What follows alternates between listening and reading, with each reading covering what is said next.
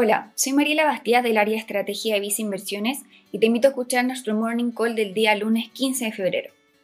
Durante la semana recién terminada, observamos movimientos al alza en los principales índices accionarios del mundo, avanzando más de un 1% en el caso del índice S&P 500 en Estados Unidos, al igual que en el caso del índice Eurostock en Europa.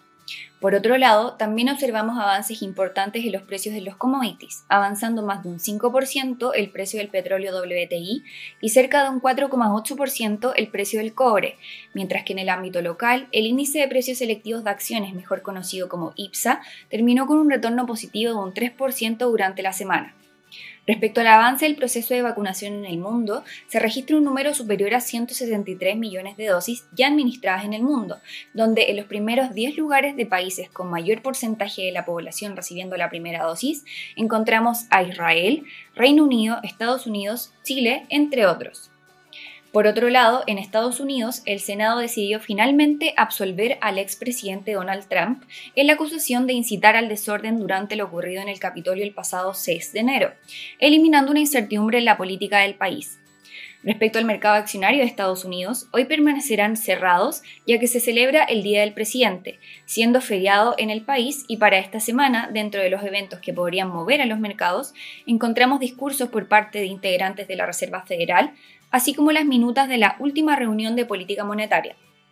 En Europa, los eventos más importantes de la semana serán la reunión de los ministros de Finanzas de la región, la publicación de las minutas de la última reunión del Banco Central Europeo y la publicación del PIB del cuarto trimestre del 2020.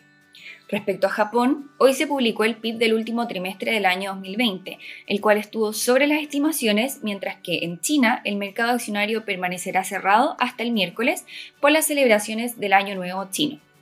Finalmente, en la región de Latinoamérica se publicarán el PIB del cuarto trimestre del año 2020 en Colombia y en Perú, mientras que en Brasil el mercado accionario permanecerá cerrado durante el lunes y martes por feriado. En mis inversiones consideramos prudente mantener un portafolio diversificado, combinando activos locales e internacionales, al igual que activos de renta fija como de renta variable, para que de esta forma tu portafolio pueda responder de mejor manera ante eventos en los mercados. Particularmente en el ámbito internacional, recomendamos tener exposición en renta variable internacional mediante nuestros fondos mutuos destacados Vice Acciones Mundo Activo y Vice Acciones Latinoamérica, mientras que para la renta fija internacional destacamos el fondo mutuo Vice Renta Global. Finalmente, si quieres saber más sobre nuestras recomendaciones, te invitamos a visitar nuestra página web viceinversiones.cl o contactando directamente a tu ejecutivo de inversión.